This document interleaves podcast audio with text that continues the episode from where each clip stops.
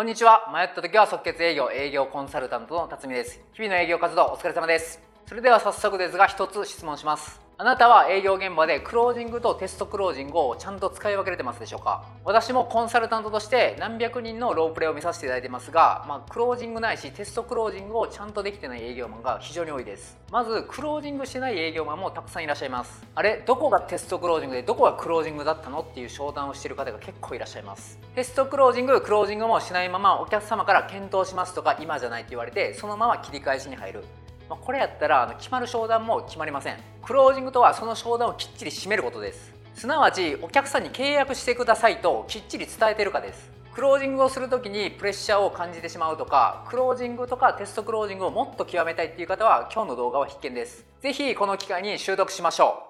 即決営業。ではまずテストクロージングとクロージングについて解説していきます。テストクロージングとはぜひこの機会に契約してくださいという商談を締めくくる一言を言う前の探りのクロージングです。そしてクロージングとはその商談を締める一言です。例えばぜひこの機会に契約してくださいとかです。営業活動でいうと契約が成功す。るかしないかはこのテストクロージングが鍵を握ってます。いきなりクロージングしてお客様に検討しますと言われればそこで商談は終了です。しっかりテストクロージングを入れながらお客様の反応や興味度合いを見ながら商談を進めていくことであなたの商談の制約率は大幅にアップします。では実際の営業現場ではこのテストクロージングをどこで行えばいいのかっていうのを解説していきます。ズバリテストクロージングするタイミングは2つあります。まず1つ目のテストクロージングをするタイミングは商品やサービスの説明前です。商品やサービスの説明前にテストクロージングをすることによってお客様がその商品を本当に欲しいのかっていうのを確認していかなければなりません。もしも興味のない商品をこう延々と説明されたらめちゃくちゃ嫌ですよね。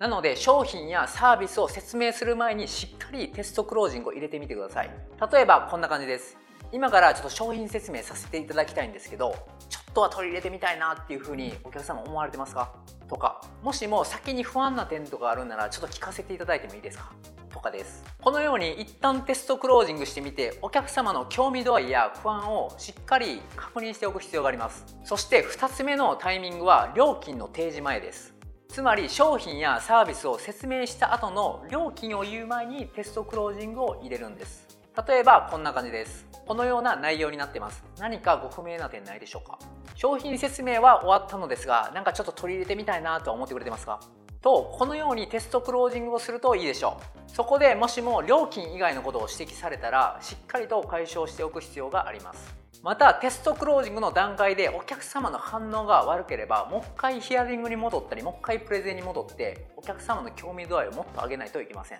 そのままクロージングしても失敗します。そして商品やサービスの説明前と料金前のテストクロージングでお客様が好反応ならそのままクロージングに移ります。クロージングを難しく考えてる人も結構いらっしゃいますがクロージングはめちゃくちゃ簡単です。自分の気持ちをしっかり伝えることです。すなわち契約してくださいっていうだけです。営業マンなので契約したくないと思ってる営業マンって絶対いないですよね。このクロージングをするかしないかであなたの契約率はもう大幅に変わってきます。世の中には契約を取れる営業マンと契約を取れない営業マンにはっきりと分かれます。契約を取れる営業マンはクロージングをしっかりしてる営業マンです。契約が取れない営業マンはクロージングがしっかりできてない営業マンです。それはもうただ単にもクロージングしてるかしてないかもうそれだけなんです。営業マンがクロージングをしないとお客さんも何をしたらいいか分かれへん状態です。多くの場合はきちんと伝えないとお客様には伝わらないものです。商談はいい感じに進むのに一向に契約をもらえないのはあなたがちゃんとクロージングをしてないからです。そこでしっかり雰囲気が良くなって契約してくださいって伝えたらいいも悪いも結果は出ます。私も営業10年してていろんな営業マン見てきましたが見込み客だけやたら多くてなんか契約につながってない営業マンっていてその営業マンっていうのはちゃんと契約してくださいって言えてない営業マンですね。売れない営業マンってクロージングが苦手っていうかあのもうそもそもしてない場合があります。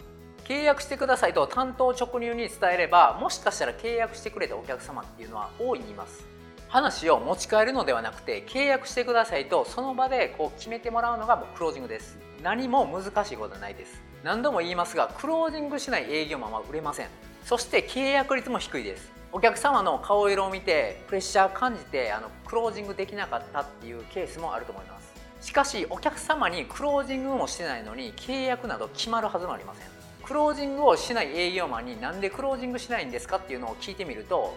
まあ、お客様のお断り文句に、まあ、ビビってたっていうケースがやっぱほとんどです。私もコンサルタントとして多くのトップセールスの方とお話しさせていただいてますがやっぱりトップセールスの人は堂々と契約してくださいと伝えてます。クロージングの最大のコツは弱気にならず堂々ということです。自信を持って契約してくださいっていうのを伝えるのがめちゃくちゃ重要です。自信もなくお客様の顔色を見ながらクロージングしても決まりません。その自信のなさがあなたの契約率をぐんと下げます。堂々とクロージングしてみてください。お客様は潜在的にあなたの声のトーンや表情からこの人からほんまに買っていいんかなっていうのを察知します。そして最後にあなたのクロージングを最大限強力にするコツを教えます。伝えておかなければならないことは包み隠さず全て話す。これを意識するだけであなたのクロージングは超強力になります。本当は伝えなければならないこと隠し事があるとあなたのクロージングはめちゃくちゃ弱まります。そしてそれはお客様も一瞬で嗅ぎ取ってしまうという感じです。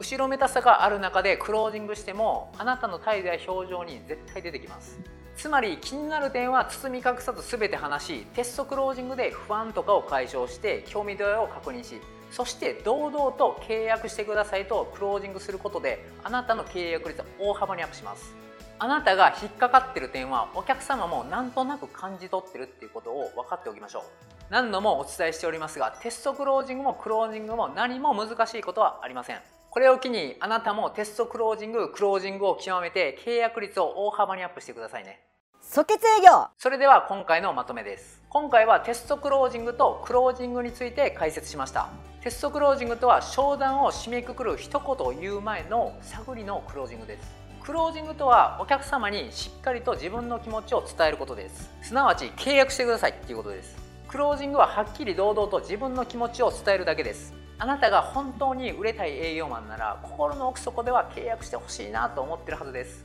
お客様もそんなことは分かってます。なので堂々と自分の気持ちを言葉で伝えてみましょう。きっとあなたの制約率も大幅に上がるはずですよ。